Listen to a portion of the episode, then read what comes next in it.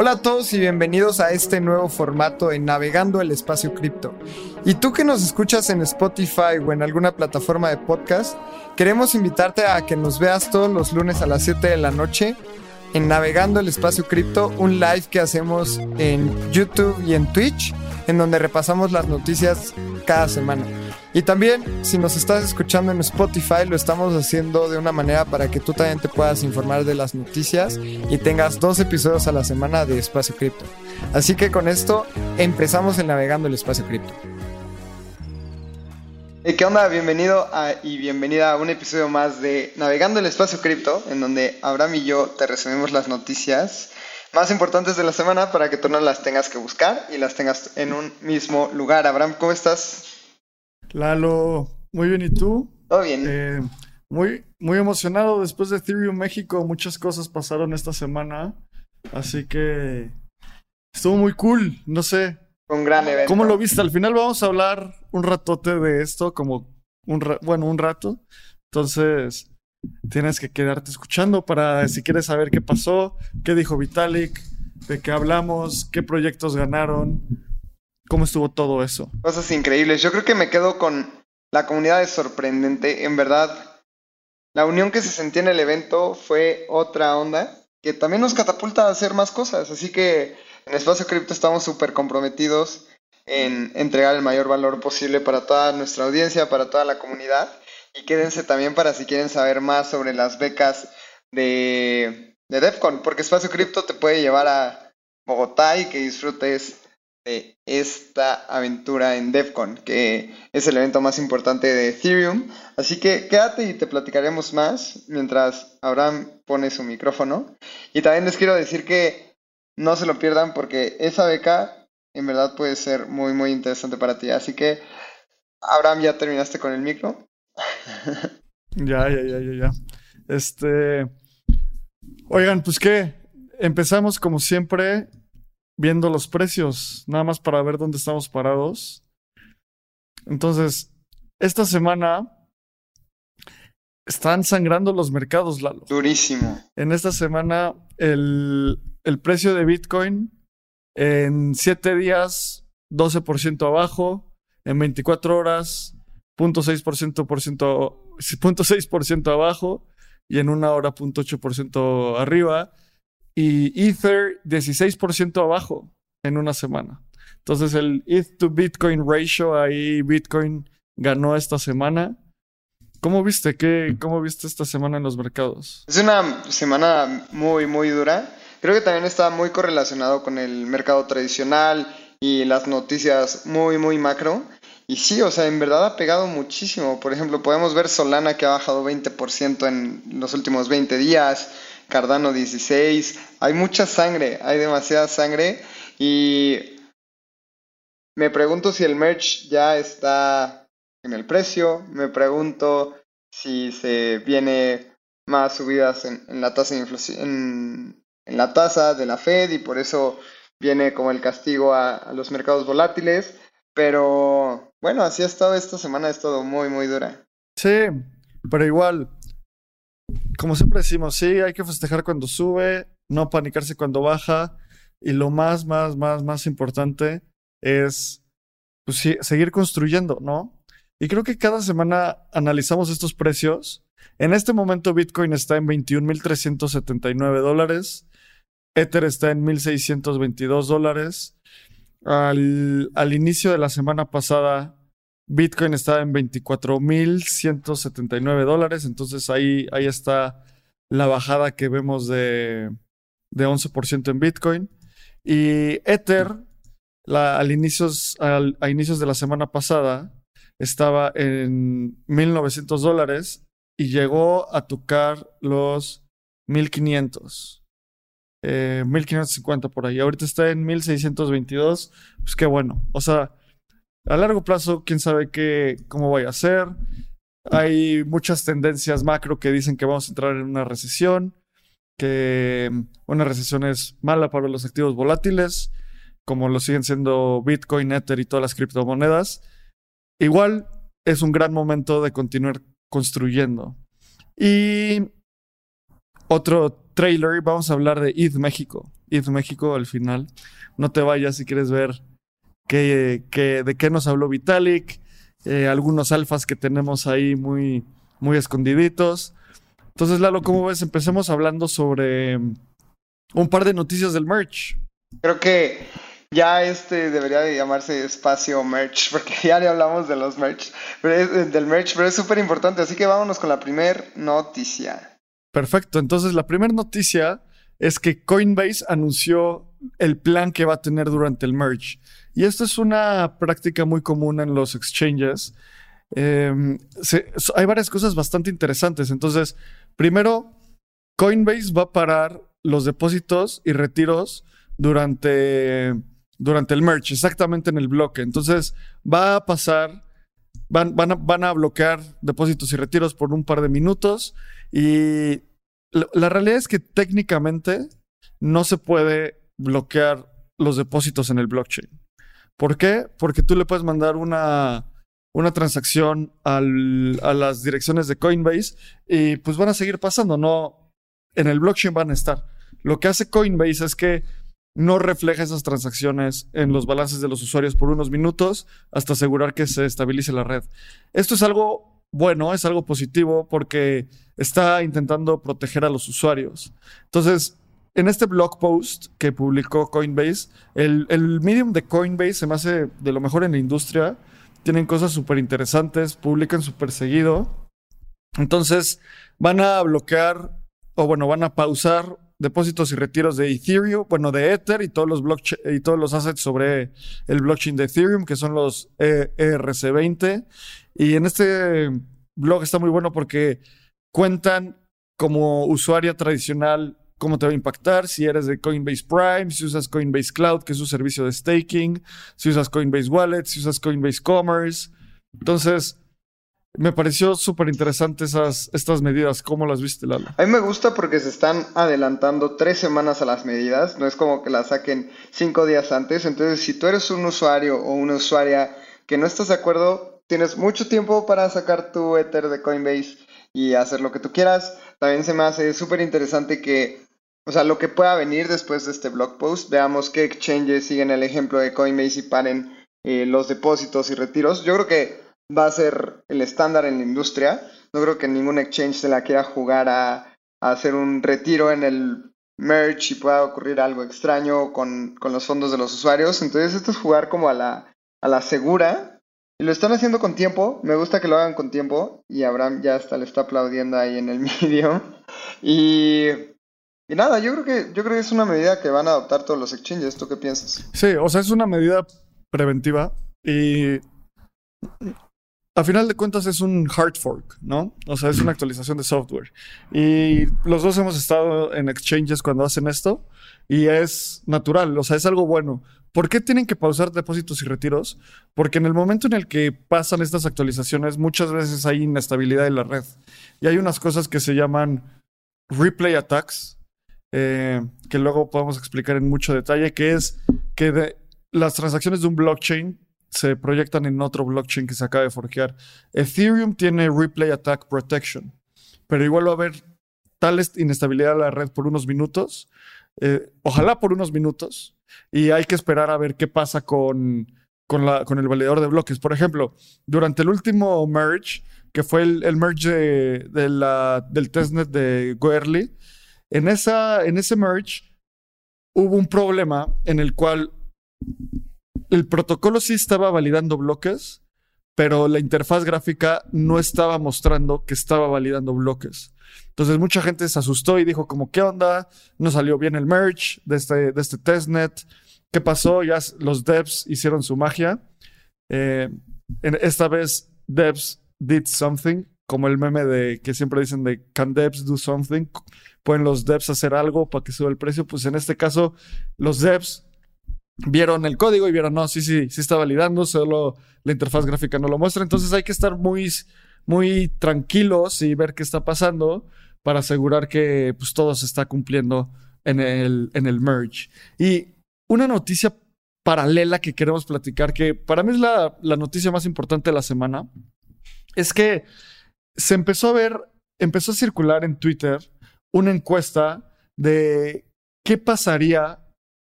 Y fue una, una pregunta dirigida directamente a, a Lido, a Coinbase, a Kraken, a Staked y a no sé qué sea esto, pero una cuenta de Bitcoin que dice si los reguladores les, les piden bloquear y censurar algunas de las transacciones de Ethereum, ¿ustedes qué harían?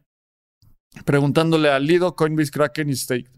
Eh, las, opciones son A, eh, cumplir con los reguladores y censurar transacciones a un nivel del protocolo. B, shutdown, o sea, parar su servicio de staking y mantener la integridad de, de la red. Es una pregunta fascinante y súper fundamental. ¿Por qué? Porque ahorita el poder de validación está muy concentrado en justo en estos, en estos jugadores, en, en Lido, en Coinbase, Kraken y Staked, como podemos ver en, la imagen que estamos mostrando. Y mismo Binance. Binance tiene una cantidad gigante de, de validadores. Eh, el 33% viene de Binance. Está ahí Figment, están cosas como Kraken. Entonces, justo esta pregunta está súper buena porque es algo muy fundamental mantener la protección a la censura y que, y que Ethereum sea resistente a la censura. Esto viene después de todo el drama que hubo con Tornado Cash. ¿Por qué? Porque es muy simple que una entidad centralizada decida no interactuar con un con algún, alguna entidad sancionada, como pasa con Tornado Cash. Pero cuando tienes servicios de staking, si el regulador te pide censurar algunas transacciones, ¿qué quería decir esto? Que digan, todas las transacciones que salgan de tus nodos y que van hacia Tornado Cash no las puedes procesar. Eso sería eh, censurar transacciones o, decir todas las transacciones que salgan de tus nodos y vayan a una de estas listas de direcciones que están eh, censuradas por, por, los Estados Unidos, no, no las puedes procesar. Hay de dos. O cumples con la regulación o básicamente apagas tu servicio.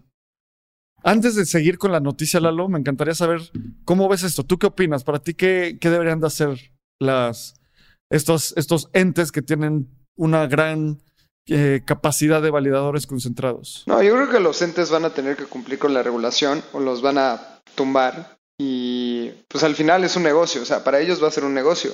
Yo lo único que pienso es que los usuarios nos tenemos que dar cuenta y, estar más vivos que esto evidentemente va a pasar. O sea, Coinbase no va a decir que no va a cumplir con la regulación, más estando listado en bolsa, más siendo como muy amigable con el tema de regulación.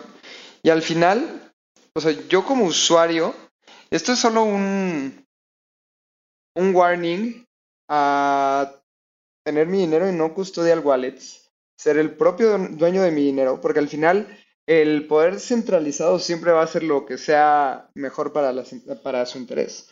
Y si ese es su interés, así va a pasar. Y de hecho, al rato lo vamos a hablar, pero eh, FTX ya tomó ese pasito y va a bloquear transacciones ligadas con Aztec Network. si ya viene con, con Tornado Cash, va a venir con Aztec, va a ser cuestión de tiempo que lo hagan con diferentes eh, protocolos o dApps que puedan dañar, o sea, dañar la integridad del, regulador y, van a ser compliance friendly. ¿Sabes qué? Esto, esta vez no estoy de acuerdo contigo. Porque, checa, ahí te va, mi, ahí te va como mi, mi tren de pensamiento. Entonces, pensando que hay dos opciones. Cumplir con la regulación y bloquear transacciones a un nivel de protocolo. Y la segunda opción es apagar su servicio de staking. Apagar su servicio de staking es una postura muy dura porque Coinbase ya está haciendo millones de dólares en, ingresos con este servicio. Coinbase cobra el 25% de las recompensas de los validadores a sus usuarios.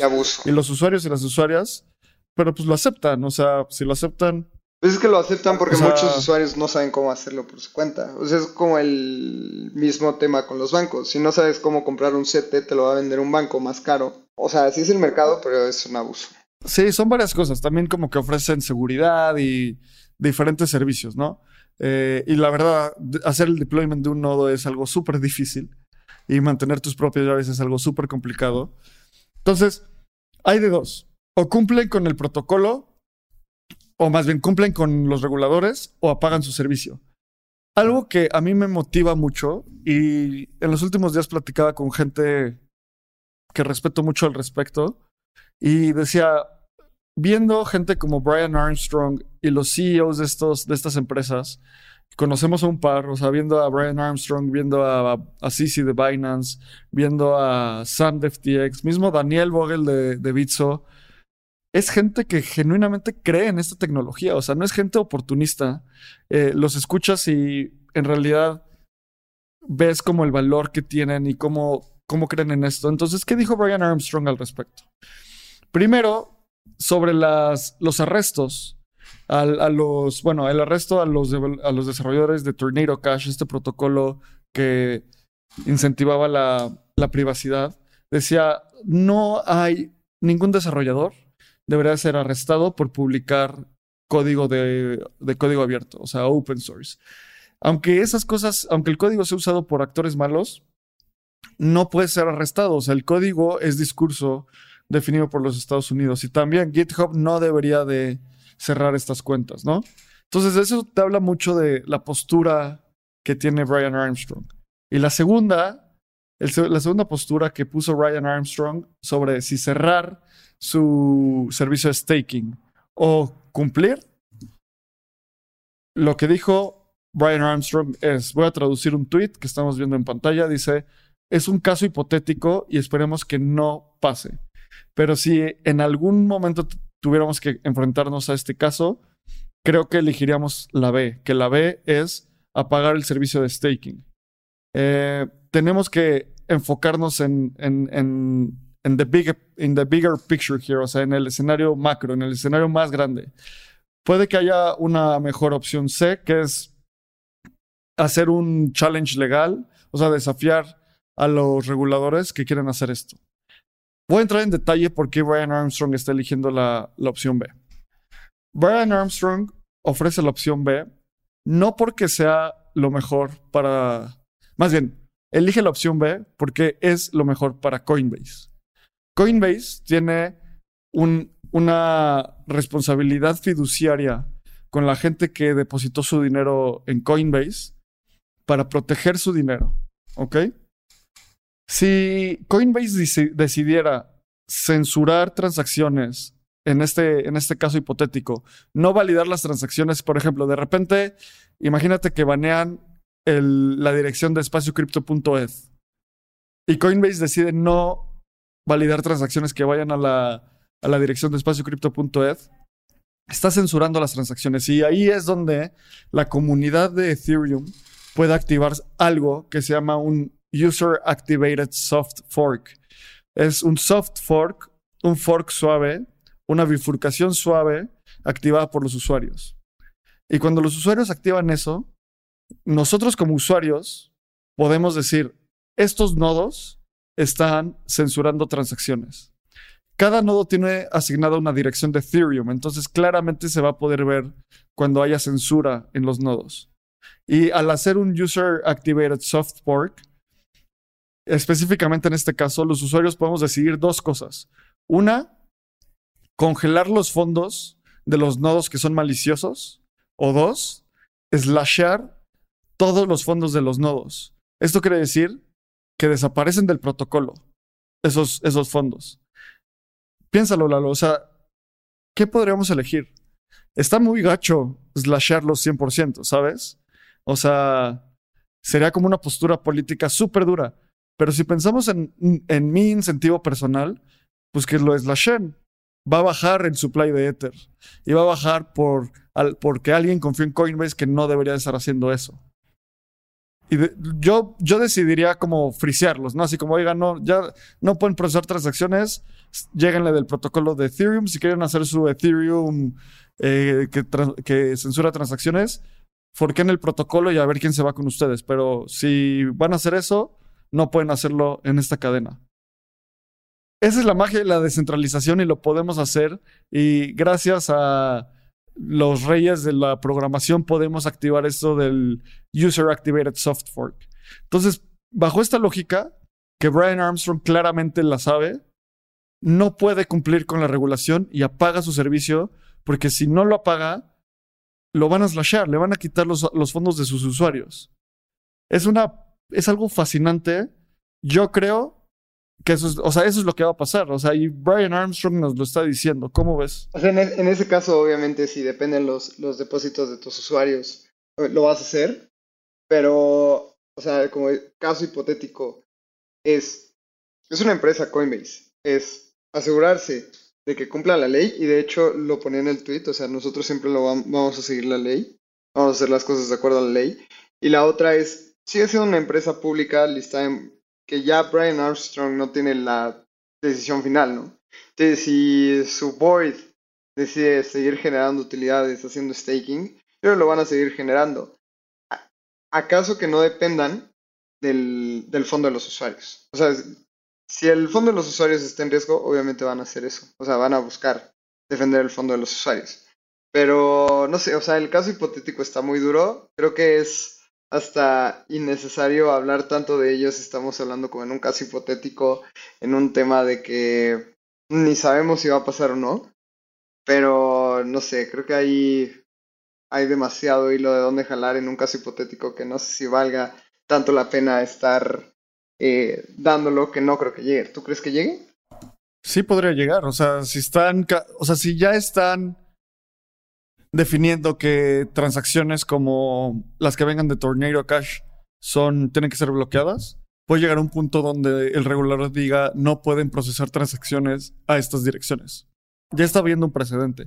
Y para mí sí tiene muchísimo valor verlo porque es la postura de Coinbase, una de las empresas más grandes. Y en ningún caso le conviene a ningún nodo censurar transacciones. ¿Por qué?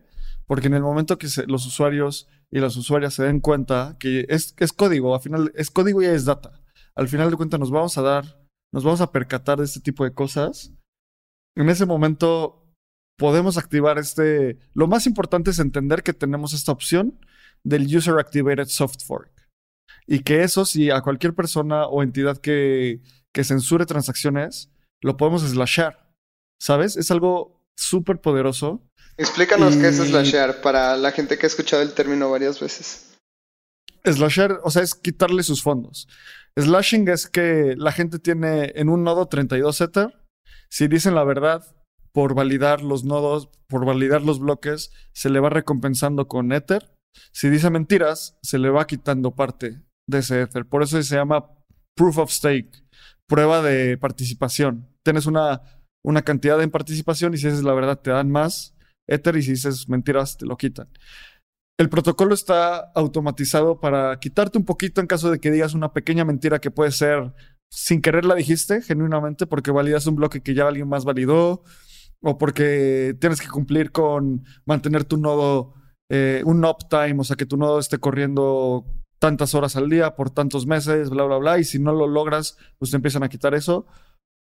También hay un slashing más agresivo donde si empiezas a decir mentiras, como comunidad podemos frenar tus fondos, eh, que no los puedas mover, y, o slasharte, o sea, quitarte la totalidad de tus fondos. Entonces, bajo esta lógica, a nadie le conviene. ¿Cómo funciona el slashing? Se hace una propuesta, ¿cómo es que, cómo es que se lleva a cabo un slash? Mira, es algo, va a ser, sería algo muy similar a lo que pasó con Bitcoin y Bitcoin Cash. Un, un User Activated Hard Fork, que en ese caso fue así, fue, había una bifurcación en la comunidad donde había gente que quería, eh, en la historia de Bitcoin, quería incrementar el tamaño del bloque de un megabyte a 8 megabytes y otra gente que dijo, no, eso no tiene sentido porque un nodo que corra bloques de 8 megabytes es menos descentralizado porque hay menos gente que pueda correr esa capacidad computacional. Eh, Bitcoin Cash dijo, no, la, forma escalar es incrementar el tamaño del bloque a 8 megabytes. Mucha gente en Bitcoin dijimos, no, pues hay que siempre mantenernos apegados a la descentralización, hay que mantener los bloques de un megabyte. Y hubo una bifurcación, hubo una discusión en foros de discusión, al final no se llegó a un acuerdo y dijo, bueno, a partir de este bloque el código cambia y en el momento en el que el código cambia, Bitcoin Cash tiene un bloque de 8 megabytes y Bitcoin se queda con un bloque de 1 megabyte. En este caso sería algo muy similar. La comunidad tendría que tener foros de discusión y decir, hey, esta dirección está censurando, está censurando, está censurando. Voten aquí por lo que deberíamos hacer. O, los slashamos con todo su, o sea, les quitamos todos sus fondos y se queman. No es que, no es, en este caso no serio los quitarían y se los darían una tesorería o algo así, se queman. Se van a la basura, básicamente, dejan de existir esos Ethers. Que hasta cierto grado económico sería positivo porque deja de haber quitamos, sacamos Ether de circulación y es un montón de Ether. Entonces, pues reducimos el, el supply de Ether. Y lo otro es, lo frenamos y la gente solo lo puede retirar. Eh, sobre advertencia no hay engaño y se llevaría a discusión y en ese momento eh, continuaríamos con, con, eh, con el bloque. Entonces es algo súper poderoso y creo que lo importante es saber que esto puede pasar, ¿sabes? Y saber las herramientas que tenemos. Hay que mantener este ethos del User Activated Soft Fork porque es algo crucial para la descentralización. ¿Cómo la ves? Me emocionó mucho este tema. Sí, yo creo que está interesante, está muy técnico. Creo que la gente lo... Si tiene alguna duda, pregúntenos en la comunidad. Yo creo que es la mejor manera. Ahí mándenle un DM a Abraham si quieren seguir hablando de este tema, porque sí fue muy, muy técnico y, creo que es importante mencionarlo, pero sigamos con, con la siguiente noticia que también es súper importante. Y la siguiente noticia también está muy alineada, que es que FTX está empezando a, a bloquear transacciones del, del Aztec Network, que básicamente es un Layer 2 con privacidad, con con zero Knowledge Proofs integrados, que básicamente, para no entrar mucho en detalles técnicos, tiene integrada capacidades de privacidad a un nivel de protocolo, a un nivel de la capa. Eh, para resumir la noticia pasada, lo importante es saber que podemos activar un user o podemos hacer un user activated soft fork, que eso mantiene a Ethereum resistente a la censura y descentralizado. Y en este caso FTX lo está empezando a hacer y creo que ¿por qué no está habiendo tanto revuelo al respecto de esto? Porque Aztec Network todavía no tiene tanta atracción. Eh, puede llegar a ser algo como Optimism o Arbitrum.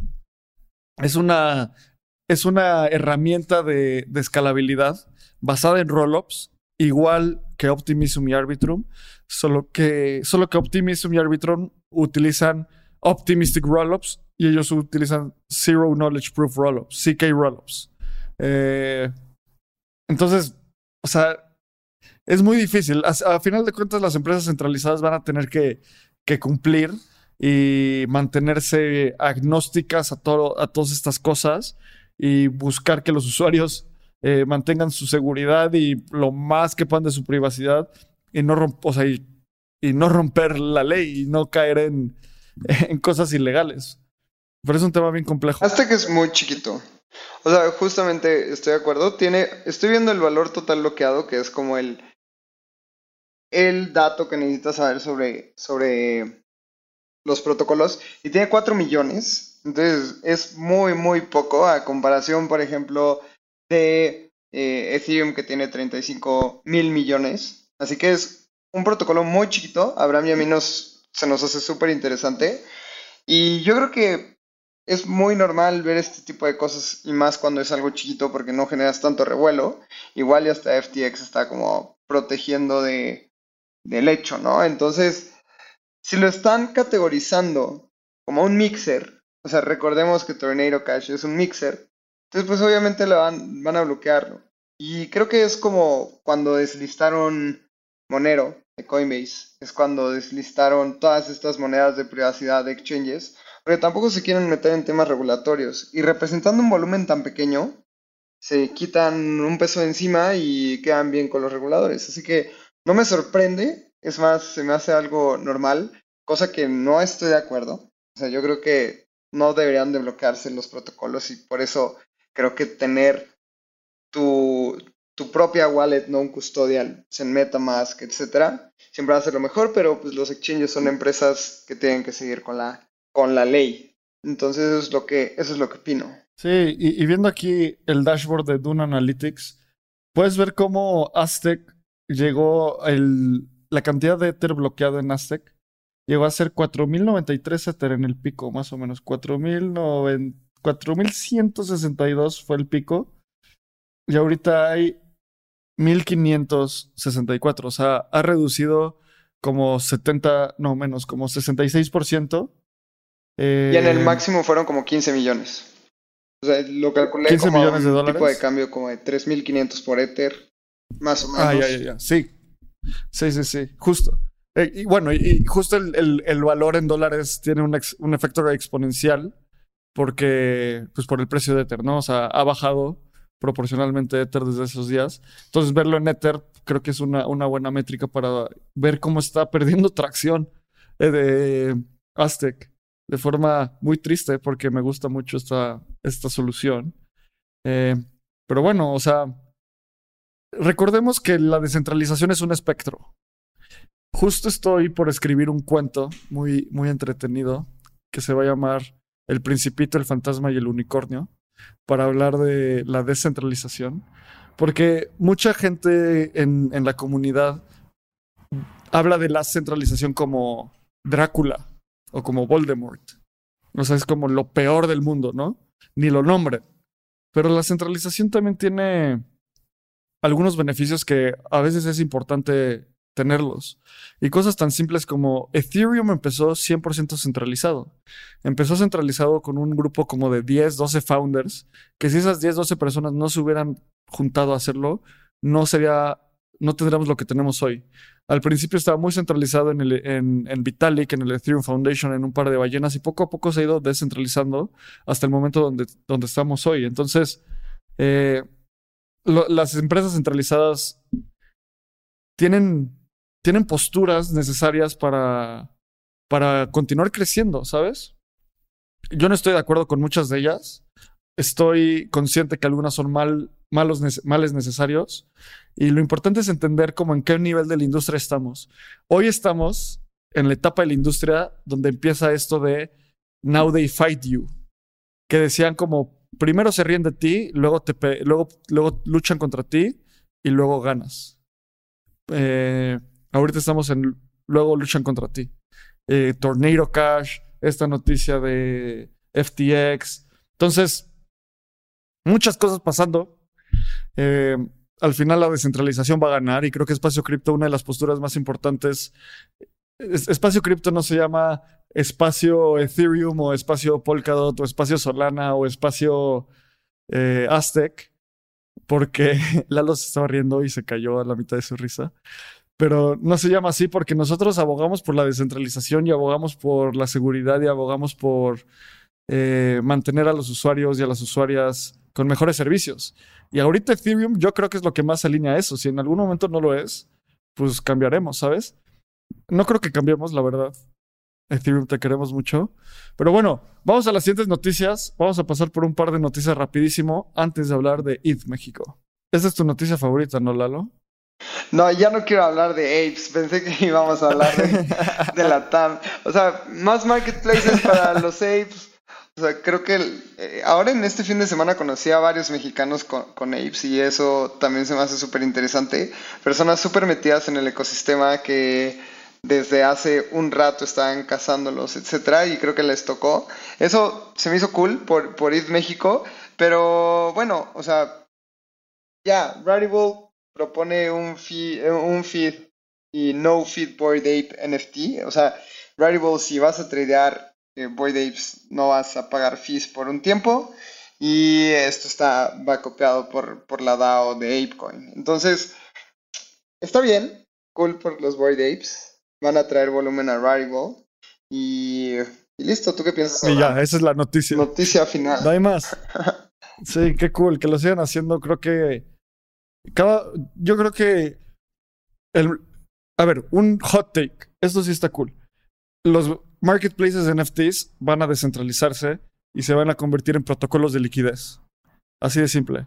Todo el mundo va a construir un, un frontend en- usando la liquidez de OpenSea y ya. No necesitamos más, necesitamos solo un lugar donde haya la liquidez y que cada quien haga lo que quiera. Pero bueno, esa es la noticia de los Bored Apes. Vamos a la siguiente. La última antes de entrar a la TAM. Unstoppable Domains, que es básicamente un INS no descentralizado, es una empresa que tiene los dominios punto .crypto, punto, punto otras cosas, no me acuerdo cuáles. Eh, va a lanzar una, una aplicación en, en Apple eh, donde va a haber otras dApps para que la gente pueda interactuar con ellas. Se me hace súper cool esa opción. En el largo plazo no sé si vayan a ganar, porque pues ya tienes a Sirion, ya tienes a Zapper. Es más probable que este tipo de jugadores tenga más impacto que Unstoppable Domains. Yo creo. No sé tú cómo ves, Lalo. No, yo creo que tan solo es ver las estadísticas. A ver, está cool este movimiento. Eh, sin embargo, Unstoppable Domains, si subamos el volumen de Unstoppable Domains en Polygon y en Mainnet, tienen un volumen total en los últimos 30 días en OpenSea de 9 Ethers. O sea, no es nada. Y el volumen de INS, que es los dominios de .eth, tienen un volumen en OpenSea de 5265 Ethers. O sea, es una... es exponencial, es, es nada comparado a lo que INS lo traía. Probablemente INS haga ese volumen en 3, 4 horas, lo que hace Unstoppable Domains. Entonces está, está cool que innoven, está bien que estén buscando la manera de hacer las cosas diferente porque obviamente no les está funcionando. Y además, lo que no me encanta de INS es que tienen centralizados los nombres. O sea, por ejemplo, si tú eras alguien que quería registrar... De Unstoppable Domains, dijiste INS. Perdón, de Unstoppable Domains. O sea, si tú querías registrar Vitalik y Vitalik no lo había registrado, lo tienen reservado especialmente para esa persona. Entonces, figuras públicas, marcas, etcétera, las tienen registradas para las personas y siento que el negocio va a ser vendérselas carísimas a esas personas. Así que yo confío completamente en INS, Unstoppable Domains. No me encanta, pero está bien que innoven y que busquen la manera de encontrar marketing. Esta es una locura. Gracias por dar este dato porque no lo había visto. O sea, esto es ultra bearish para Unstoppable Domains, pero volumen de los últimos 90 días de estos assets, de estos NFTs, 11.5 Ether. ¿Cuánto, ¿Cuánto crees que sea el de... El de INS? Es que está impresionante, o sea, son como 16.000 Ethers. 22.000 Ethers. O sea, tiene 2.000 veces más volumen que Unstoppable Domains. What the fuck? O sea, es como Boca contra caballitos, güey. Sí, no, o sea, no hay, no hay, no hay comparación. O sea, no están en el mismo negocio, simplemente. En este momento, ¿no? En el largo plazo, no sé. No. Eh, no, bueno, ya, esa es la noticia Unstoppable Domains. Qué bueno que haga esta app porque su, su dominio, su jugada de dot crypto domains, pues no está jalando. Para nada. Vámonos a la otra. Esa se hace interesante. Venga, Dallas tú, que es tu país favorito. Estás ahí en este momento. Justamente, el gobierno de Petro, que es el nuevo presidente de Colombia, piensa en lanzar una CBDC o una moneda digital centralizada por el gobierno para combatir la evasión de impuestos. Y es que aquí el tema, a ver, cosas que tal vez no sepan de Colombia y si los colombianos están escuchando, ustedes lo ven en su día a día. Los colombianos tienen un impuesto de 4 por mil, es decir, 0.4% a todas las transacciones eh, bancarias. Entonces, si tú haces un retiro, te cobran un impuesto. ¿Y esto a qué, a qué te orilla? A seguir utilizando el efectivo. Y justamente este impuesto está, está calculado que hace que haya una evasión fiscal de entre el 6 y el 8% porque la gente está utilizando el efectivo. Entonces, si utilizar el banco te cuesta, utilizar el efectivo no te cuesta y además no tienes que pagar impuestos, lo siguen usando. Entonces, ¿qué hizo Petro? Está haciendo una propuesta para quitar el 4 por mil, que la verdad es que se me hace muy positivo y que los usuarios puedan usar la banca de una manera, eh, pues gratis. O sea, 100%. Imagínate. O sea, y además en México estamos muy mal acostumbrados porque SPAY funciona, es de los mejores sistemas de transmisión de dinero del mundo. Eh, o sea, mandas una transacción, es completamente gratis y la tienes en menos de 10 segundos. Eso no es normal. Gente que nos escucha en México, eso no es normal. En Estados Unidos se tardan días y te cobran un chorro. En Colombia te cobran cuatro pesos por cada mil que mandes. Y por último, o sea, Petro ya había hecho algunos statements de, de cripto, tipo, eso está medio feo. Pero dijo, en algún momento, o sea, dijo, Colombia debería de utilizar sus cascadas para producir Bitcoin, no cocaína. O sea, estaba medio muy brutal su ejemplo, pero a final de cuentas, pues ya había hablado un poco de, de cosas cripto. Entonces, pues vamos a la siguiente noticia para cerrar las noticias de la TAM. Vámonos. Bueno, me, ro me rockpuleó el sitio, no puedo abrirlo, pero la noticia es que el gobierno de Buenos Aires va a correr nodos de Ethereum. Esta noticia me emociona muchísimo por dos cosas. Porque quiere decir que el gobierno de, de Argentina tiene Ether en su balance sheet. Poquito, pero ya lo tiene. Y la segunda es que me encantó, o sea, no soy argentino, no, no entiendo la política de ese país, no sé si hay como una agenda, pero me gustó el statement que el, como el secretario de Innovación y Transformación Digital de la ciudad dijo, a ver, es un experimento, queremos entender cómo funciona. Y Lalo, hemos hablado tanto de esto, la forma de entender cripto es tocando cripto. No es leyendo libros, ni escribiendo libros, ni hipotetizando qué podría pasar. Es tocando el nodo. O sea, me imagino a, a los funcionarios del gobierno así como, a ver, ábrete el Metamask, pícale este botón. Ay, ¿a dónde, dónde está? ¿Dónde está mi Ether? ¿Qué pasó? Ya sabes. Y, y, a todos nos pasó eso. O ya sabes, de, de repente mandándose USDC, así como, bueno, 100 mil USDC lo tienen en su wallet y ¿qué onda? No lo puedo mover, ¿qué pasa? ¿Por qué no lo puedo mover? Y él le dice, oye, necesitas un poco de Ether para pagar tu gas. Ah, ya entendí. ¿Sabes? O sea, siento que ese tipo de cosas van a pasar y se me hacen muy positivas, o sea, que, que experimenten. Yo creo que son más expertos que eso, han de estar súper bien asesorados. Eh, pero también esto... No lo sabes. No, claro, o sea, sí lo sé porque conozco personas que trabajaron en el gobierno que saben de, de en Argentina, ¿no? Pero, o sea, sí estoy de acuerdo que tal vez el funcionario eh, dando la noticia tal vez no lo sepa. A mí lo que se me hace también súper interesante es el hecho de que no sé si están explorando una manera de no tener tantos pesos argentinos, porque el peso argentino, la verdad es que la inflación se lo está tragando y tal vez es como su exit de, mismo del gobierno. Pero sí estoy de acuerdo, o sea, es una, es una noticia súper interesante y yo creo que más países los van a seguir, así como eh, Nayib Bukele es super vocero de, de, Bitcoin, ojalá haya ya pronto un país que sea super vocero de, de, de Ethereum, sería increíble.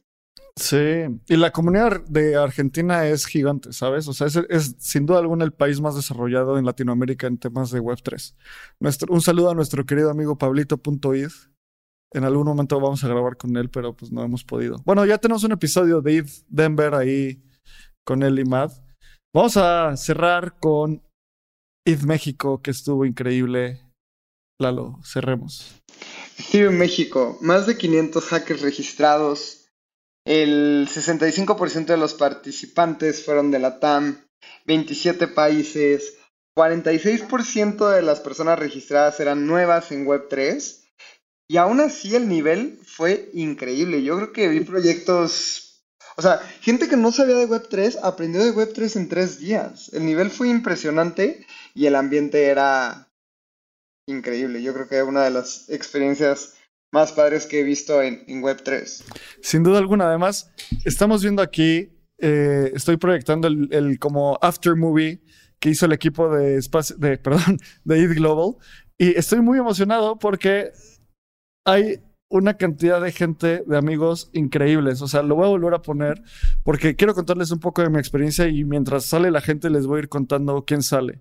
Ahí está el querido JJ Campuzano, que fue hacker, eh, Miguel de WorldCoin, que, con el cual estuvimos hablando muchísimo. Ahí también al principio, el primer día fue una ceremonia en la cual se hicieron los equipos, la gente empezó a hackear. El segundo día fue puro hackeo Kartik de Eat Global, amigo también con el cual hicimos esto. Pablo Celaya, nuestro gran amigo también de Espacio Cripto. Entonces, me emociona mucho ver el after movie. Felipe, René, moderador de la comunidad de Espacio Cripto, sale Mono, que, que escribe. Omar, Omar Andrea. Andrea este, no manches, estoy muy feliz porque mucha gente de la comunidad de Espacio Cripto sale ahí. Eh, la gente dormida. Fue un hackathon, o sea, fue un hackathon 100%. Y. Ahí salías. ¿Qué fue? ¿A poco ahí salí? No, lo vamos a regresar para salir. Ahí me a ver. Ahí atrás, ahí atrás. Ah, ahí estoy. salí en la portada con Mike Wazowski. este, pero bueno, y al final, el último día, Vitalik dio una plática. Estuvo muy cool. Voy a cambiar de tweet porque Vitalik, la gente le empezó a gritar: eh, Vitalik, hermano, ya eres mexicano. Y Fue muy incómodo. Yo hasta yo tuiteé como, sí, la gente canta Vitalik, hermano, ya eres mexicano. Vitalik Buterin con ojitos así como, ¿qué está pasando? Y dice, ok, so, y e inicia su, su plática. Y nuestro querido amigo también Juan David del Ethereum Foundation responde al tweet. Después le pregunté a Vitalik si entendió algo, así como, y dijo, yeah, it was something of Vitalik hermano, then I couldn't understand. O sea, sí entendió el Vitalik hermano, pero él ya eres mexicano, que es la parte más importante, no entendió. Y, y Juan David le completa, you're Mexican. o sea, y, y Vitalik dice, mm, ok, sonríe y listo. O sea, muy Vitalik esta historia y tenerlo en tierras mexicanas.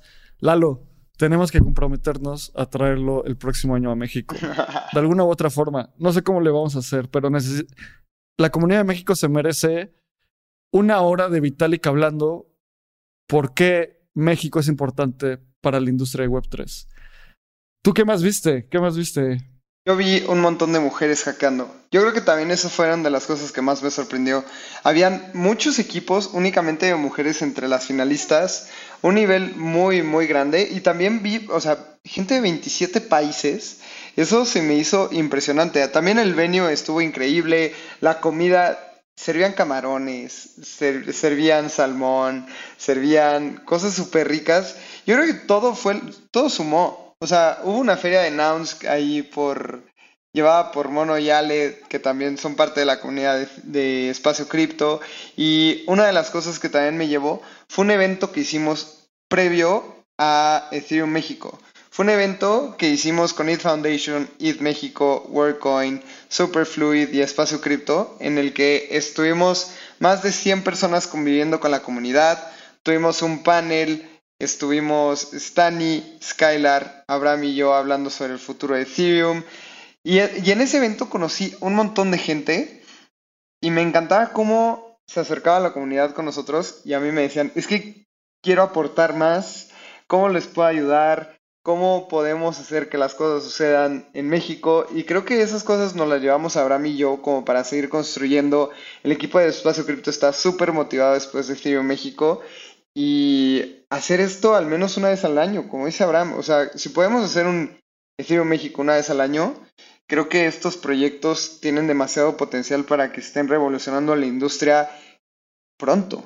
Y eso es algo con lo que me llevo y con lo que quiero seguir construyendo en el ecosistema para posicionar a México en la industria del, del mundo blockchain.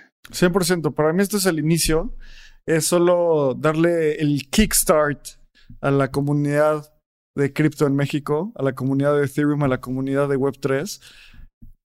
El venio fue increíble en Prim 32, bueno, Prim 30 y Prim 32. Eh, yo tengo un, attachment sentimental a ese lugar y gracias al gran amigo Pato que logró hacer esto posible. Y ahorita estamos viendo una foto donde estaba Vitalik la directora ejecutiva del Ethereum Foundation y Kartik, founder de ETH Global, con su sombrero de charro y toda la comunidad ahí en tomándonos una foto. Aquí vamos a ver. Y salimos. Aquí hay dos personas que puede o no que se les hagan conocidas, pero si ven aquí está un montón de gente. Está Dave de la comunidad, salimos en la portada. Está Mono, está Diego, está Edgar, está Eder, está CryptoReu, Ariel, eh, Julián también por ahí anda. Ale, eh, Arielus, eh, Ana también está por ahí. Ahí está René. o sea, no sé, me, me da mucho, mucho, mucho como amor en el corazón que tanta gente. Mira, aquí está Bri, Bricia, Ana. Entonces, bueno, esto solo es el inicio y tenemos que seguir ejecutando e, impulsando la comunidad para continuar haciendo esto. Eh, vimos que hay un... ¿Cuál fue tu, finalista favorito? A ver, déjame verlos, ya no me acuerdo de cuáles eran. Eh, mi finalista favorito. Creo que me gustó mucho el marketplace de NFTs que presentaron, creo que se llamaba, ¿cómo se llamaba? Kiwik. Eh, que yo lo vi y dije, ¿cómo hicieron eso en dos días? O sea, pero a final de cuentas me quedé pensando después y dije, a ver, solo necesitas dos botones que funcionen y mockups muy bonitos. Y eso sorprende mucho, ¿sabes? ¿Estás de acuerdo? Porque solo eran mockups muy bonitos y dos o tres funciones, este, botones que funcionaban y ya. Con eso, ese es el, el, tip para hackear. Ah, y otra cosa. Chuy, Chuy de la comunidad de Espacio Cripto fue juez y, y también al final la gente le agradeció un montón. Eh, también a partir de esto, si estás escuchando esto, vamos a hacer un meetup mensual de Espacio Cripto alrededor de Ethereum y alrededor de, de nuevo, alrededor de nuestros valores.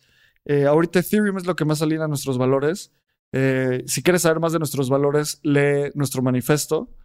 Y que es descentralización, explorar, mantenernos abiertas y abiertos a nuevas ideas. Entonces, me encantó conectar que, o sea, la cultura de Ethereum es eso. Y eso fue ETH México. ¿Cuál fue tu, tu momento favorito, Lalo? A ver, mi proyecto favorito fue Kipi, que era una manera de almacenar tus llaves privadas cifradas con Zero Knowledge Proof y funcionó. Eso fue a mí lo que más me hizo interesante, que muchísimas personas perdemos nuestras llaves privadas y con Kipi podemos respaldarnos. Obviamente hay, siempre hay puntos de falla, etcétera, pero esas fueron de las cosas más interesantes. Yo creo que mi, mi experiencia favorita fue el haber con, o sea, convivido con toda la comunidad. Fueron tres días de estar con la comunidad de Espacio Cripto, con la comunidad de CIO México. Conocí gente increíble. Estuve platicando un ratote con Liam, que es eh, co-founder de, de Global. Estuve con Aya, que también es la directora de IT Foundation. Estuve mucho tiempo con Skylar. Estuve mucho tiempo con la comunidad. Estuve con Tere, hackeando ahí, apoyando al equipo eh, con Bricia, estuve con Jay Campuzano, estuvimos conviviendo con mucha gente que vale muchísimo la pena y yo creo que estas son las cosas más allá que los ganadores, más allá de la gente que gana dinero, más allá de los hackers, etcétera. Yo creo que el networking que se hace aquí y la energía que se vive no se iguala con nada. Porque sí puedes ver las fotos, pero el hecho de estar ahí te quiere impulsar a hacer las cosas muy diferentes. Y justamente tomé una foto en donde Vitalik está con su sombrero y se ve el logo de, Espacio Cripto a un lado. Yo creo que esas fueron de las cosas que más me motivaron a, seguir construyendo, porque yo nunca hubiera pensado que Vitalik, o bueno, tal vez hace dos años no sabía que Vitalik iba a estar en un lugar en donde Espacio Cripto fue patrocinador y estuvo apoyando a la realización del evento. Y esas son de las cosas que más me llevó, son las cosas que me motivan a seguir construyendo para la comunidad son las cosas que hacen y le dan motivo a Espacio Cripto y espero que esto se repita cada vez más. Ahí estoy mostrando la foto donde Vitalik está con su sombrero de charro y puedes ver a Grants, DAO, Lens de YDX. Y aquí estamos también hasta abajo, pero la siguiente vez vamos a estar, vamos a ayudar más o bueno, sí, este... Y también estuvo muy cool que una de las cosas más, más interesantes de, de este tipo de eventos es que le podemos dar a, a, los participantes una probadita de lo que es México o de lo que es eh, cada uno de los países. O sea, si vas a Colombia hay notas culturales. Y una nota cultural es que parte de, o sea, Ana, Ana y sus, no sé, no sé quién, o sea, no sé qué institución le dio esto a Lead Foundation, a Vitalik eh, y a Global, pero básicamente fue Ana y México. Eh, pero básicamente fue Ana que ocupa 400 sombreros. Eh, pero aquí podemos ver a Vitalik muy feliz con su sombrero de charro, dice Vitalik. Así que, pues muchas gracias a toda la comunidad. El punto es seguir construyendo. Algo que siempre decimos en Espacio Cripto es, tenemos que profesionalizar y continuar profesionalizando a la industria. Y también, esta industria se merece cosas cool, se merece cosas buenas, se merece cosas de muy alto nivel. Eso no quiere decir cosas caras ni cosas fancies, solo cosas buenas. Si estuviste en NID México, tú sentiste la diferencia de estar en un venue como Prim a estar en un venue como, no sé, un un hotel por ahí, güey. Un foro de convenciones, un hotel random en reforma, ¿no? O sea, la vibra cambia por completo y nos merecemos cosas cool y en Espacio Cripto siempre vamos a empujar por eso. Así que, pues creo que es eso, Lalo. No sé. Muchas gracias por a la gente que estaba ahí. Es súper reconfortante. Sigamos construyendo. Espacio Cripto es el foro donde la gente se, se, se conecta y lo, lo, que nosotros más queremos es que más gente genere impacto, genere proyectos, genere comunidades y por eso Espacio Cripto es la comunidad de comunidades y eso es lo que queremos. Así que muchas gracias por ir. Eh... Antes de cerrar, recuerden, esta semana, si bien martes o miércoles, o sea, entre el 23 y el 24, lanzamos la convocatoria para las becas de DEFCON. ¿Qué es DEFCON? Es el evento de Ethereum más importante del año, en donde va a haber un hackathon, en donde van a haber conferencias y Espacio Cripto va a becar personas para que vayan a Colombia. Va a ser entrada y hotel para que seis personas puedan asistir a Bogotá al evento más importante de Ethereum. Así que esténse al pendiente de la comunidad. Suscríbanse a nuestro newsletter. Sigan nuestras redes sociales. Sigan a Abraham como Abraham CR, a mí como Lalo Cripto en redes. Y esténse bien al pendientes porque creo que va a estar increíble el poder llevar a gente de la comunidad de Espacio Cripto al evento más importante de Ethereum. Así que nos escuchamos martes y jueves si nos escuchas en Spotify, si estás viendo la transmisión en YouTube, Twitch o, Twitter, nos puedes ver todos los lunes a las 7 de la noche. Esto fue Navegando el Espacio Cripto. Bye.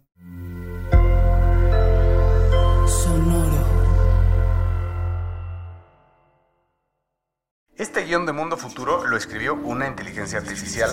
Imagina un mundo donde la tecnología se convierte en una extensión natural de nuestras vidas. Donde cada experiencia se eleva a niveles inimaginables de simplicidad. Un mundo donde los límites se desdibujan y las ideas se hacen realidad con un solo toque. El mundo cambiará más en los próximos 10 años que en los últimos 100. Yo soy Jorge Alor. Yo Mario Valle. Y yo Jaime Limón. No te pierdas Mundo Futuro, el principio del fin. Disponible en cualquier plataforma de podcast. Mundo Futuro. Mundo Futuro.